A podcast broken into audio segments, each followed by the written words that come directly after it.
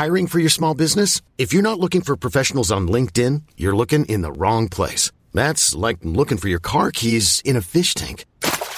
LinkedIn helps you hire professionals you can't find anywhere else, even those who aren't actively searching for a new job but might be open to the perfect role. In a given month, over 70% of LinkedIn users don't even visit other leading job sites. So start looking in the right place. With LinkedIn, you can hire professionals like a professional. Post your free job on linkedin.com slash achieve today. O que podemos aprender dos jovens na Bíblia? Sexta parte, Daniel. Comentário de Imaru Persona. Vamos chamar outro jovem em Daniel. Daniel capítulo 1, versículo 8. Daniel foi um dos que foram levados para o desterro, para Babilônia, depois da invasão de, de Israel, ali de, de Judá, né, da, da parte de, de Jerusalém. Capítulo 1, versículo 8. E Daniel assentou no seu coração não se contaminar com a porção do manjar do rei, nem com o vinho que ele bebia, portanto pediu ao chefe dos eunucos que lhe concedesse não se contaminar. Ora, deu Deus a Daniel graça e misericórdia diante do chefe dos eunucos. Isso aqui é uma lição bonita para nós, porque veja bem, a intenção do invasor de Babilônia era mais ou menos os, os Estados Unidos quando, quando, conquistaram a guerra, ganharam a guerra, os aliados ganharam a guerra. De um lado você tinha os aliados, os Estados Unidos encabeçando, do outro lado você tinha a Rússia. Invadiram a Alemanha. Aí correram logo lá. A, Rússia anexou uma parte da Alemanha, Berlim, ficou Berlim Oriental, né, que chamava, e os americanos, os aliados, a outra parte ficou a Alemanha mesmo. Mas todas as cabeças, os principais, os, os gênios da Alemanha, que a Alemanha tinha uma tecnologia que dava de 10 a 0 na tecnologia americana, na tecnologia russa. Os alemães estavam muito avançados, muito avançados. Algumas besteiras que Hitler fez, que se ele não tivesse feito, eles teriam ganhado a guerra, porque tinha, eles tinham já planos da, da bomba atômica, eles tinham planos de armas que os americanos nem imaginavam. A V2, as bombas os foguetes que eles tinham eram coisas sofisticadíssimas. O cara mandar um foguete da Alemanha para cair em Londres.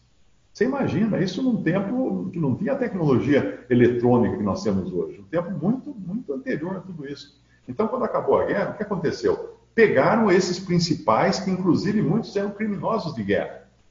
Nos Estados Unidos tem um monte de, tem um, até hoje, né? Tem um monte de criminosos de guerra que já morreu, a maioria morreu já aquele é, o Von Braun, que foi o, o pai da NASA, né, o pai das viagens para a Lua, um gênio, ele usava mão de obra escrava de judeus para fabricar os, as bombas, fabricar os foguetes dele.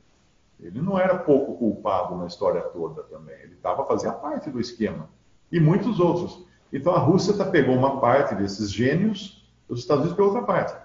E é tudo isso que sempre foi feito. Todos os governos que invadem um país, todos os países que invadem outro, eles não querem, eles não querem jogar fora a, primeira, a principal cabeça, as principais cabeças do país. E Daniel fazia parte dessa elite de gênios do, de Israel, de, de Judá, que ele levou para a Babilônia. Só que tem que climatizar essa turma, né? tem que aculturar essa turma.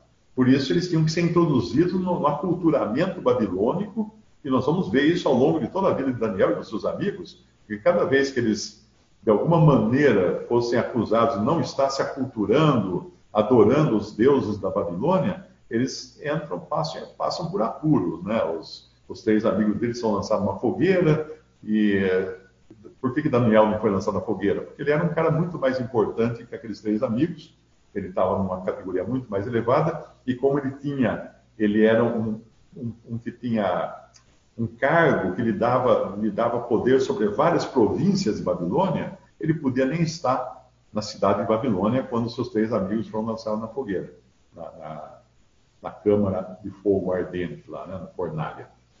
Então eles passaram por tudo, mas tudo começa no primeiro passo. Veja só que quando Daniel chega, ele já coloca os limites. No versículo 8, Daniel assentou no seu coração não se contaminar com a porção do rei, do manjar do rei, nem com o vinho que ele bebia. Portanto, pediu ao chefe dos eunucos que lhe concedesse não se contaminar, e por aí vai. Eu me lembro quando eu fui trabalhar, eu tinha 24, 24, não, 27 anos, mais ou menos, 27 anos de idade. Nossa, faz tempo, né? Uh, eu fui trabalhar no, no, banco em São Paulo, no Banco Itaú, e quando eu entrei no lugar de trabalhar, na minha sala, que eram, eram aquelas salas com bastante mesa, né? Mora trabalho todo mundo junto, não, né, no setor. Eu peguei a primeira coisa que eu fiz, eu, eu tinha uma pasta, eu abri a pasta, tirei uma Bíblia de dentro da pasta, uma Bíblia menor que eu tinha, que eu levava na minha pasta, e pus em cima da mesa. E aí comecei a arrumar minhas coisas na mesa, nas gavetas, lápis, não sei o que. Nesse tempo não tinha, não tinha computador, né? E nem celular, nem Bíblia no celular. A Bíblia de papel.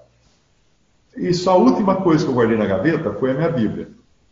Depois, três anos depois, eu fui trabalhar na companhia do metrô, mesma coisa. Quando eu cheguei, todo, chega um novo, fica todo mundo olhando, né? O pessoal fica lá trabalhando, fazendo de conta que está mexendo com papel na mesa, mas eles já estão mirando no, no calor lá, né? Dizendo assim, o que, que, nós vamos, o que, que nós vamos fazer com esse cara aí? O que nós vamos pegar ele, né?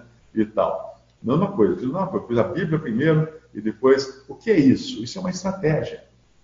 Você chega num lugar, você já finca a sua bandeira e mostra para todo mundo qual é a sua bandeira, para não ter dúvida.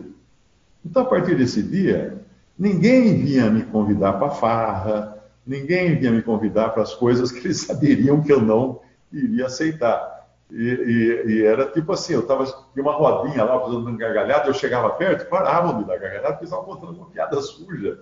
E, tipo, chegou o crime, para, para, para, para, né? Eu era nem cara que vai vender rifa, a hora que chega, espalha, sai tudo de perto. Então, o cristão, ele tem que fincar sua bandeira. Ele tem que chegar e falar assim, gente, eu sou cristão. Não, não falar assim, né? Depois, claro, eu falava, eu pegava um a um, na hora do almoço, alguma coisa, e falava evangelho. E, e quando era aniversário, eu dava uma Bíblia de presente, um Novo Testamento de presente. Né? Uh, eu tinha até uma carteirinha da Livraria Vida, ou portor da Livraria Vida, lá na, em São Paulo, na, lá na, na, Liberdade. Eu tinha descontos porque eu comprava em quantidade Bíblias e, e Novo Testamento. Então, no aniversário, eu ganhava uma Bíblia. Então, todo mundo sabia que eu era cristão.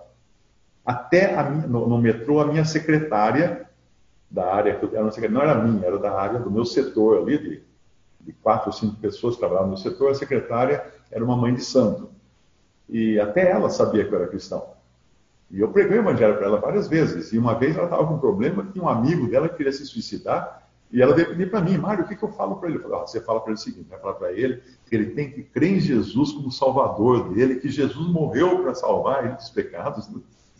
Ela nunca mais falou desse amigo. Eu acho que não, acho que não se suicidou, então ela perdeu amizade com ele perdeu amizade com ela. Mas uh, então isso é muito importante. Você onde for levar sua bandeira, não daquele jeito chato, né? Pessoal, fica todo mundo quieto aí que eu vou orar agora aqui. Como um irmão uma vez fez num restaurante, num outro país aí, até um irmão que estava com ele me contou depois que morreu de vergonha, porque entrar num restaurante de beira de estrada o cara mandou todo mundo ficar em silêncio que ele ia dar graças pelo alimento. Olha que cabeça. Não é assim que funciona, né?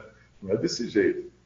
Uh, mas onde que eu estava? Não, nós estávamos falando de Daniel, né? Vamos para Daniel 10, versículo 12. Depois que ele finca a bandeira, em Daniel 12,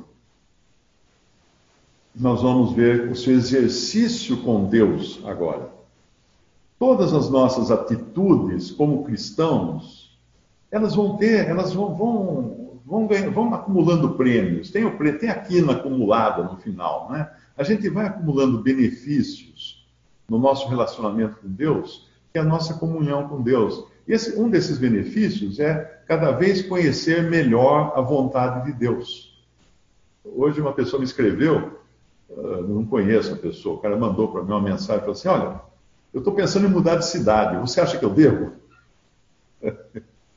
o que, eu vou fazer com um negócio desse? Eu não conheço o cara, não sei nem onde mora. Ele quer saber se eu acho que ele deve na cidade. Eu, eu, minha bola de cristal já quebrou muito tempo atrás. Então, as pessoas não, não entendem que não, você não pode recorrer a alguém para tomar decisões assim. Você tem que ter comunhão com o Pai, orar, esperar e ver o que o Espírito Santo vai, vai mostrar para você, que caminho ele vai mostrar. E aqui então nós encontramos agora Daniel no capítulo 10, versículo 12 do livro de Daniel, então me disse: Não temas, Daniel, porque desde o primeiro dia em que aplicaste o teu coração a compreender e a humilhar-te perante o teu Deus, são ouvidas as tuas palavras. Eu vim por causa das tuas palavras. Olha que coisa linda. A humilhação de Daniel e o desejo dele de compreender a vontade de Deus, os desígnios de Deus, estava tendo um efeito nos céus. Estava movendo os anjos nos céus. Olha, olha o, a esfera que entra o cristão hoje, né? Aqui não era Daniel, que ainda estava numa outra dispensação. Mas veja o que, o que nós conseguimos fazer hoje com as nossas orações, com a nossa humilhação diante do Senhor, na busca de maior conhecimento de quem é o Senhor, de qual é a sua vontade, e de nos humilharmos diante dele.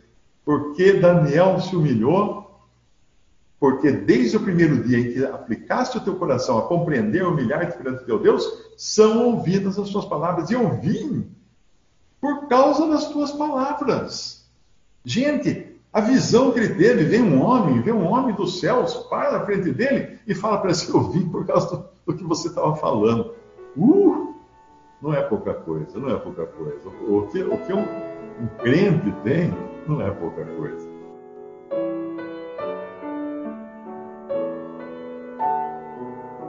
Visite respondi.com.br. Visite também 3minutos.net.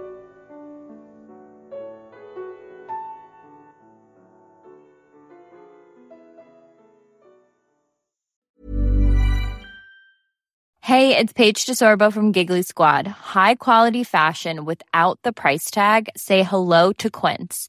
I'm snagging high-end essentials like cozy cashmere sweaters, sleek leather jackets, fine jewelry, and so much more. With Quince being 50 to 80% less than similar brands. And they partner with factories that prioritize safe, ethical, and responsible manufacturing. I love that. Luxury quality within reach. Go to quince.com slash style to get free shipping and 365 day returns on your next order. Quince.com slash style.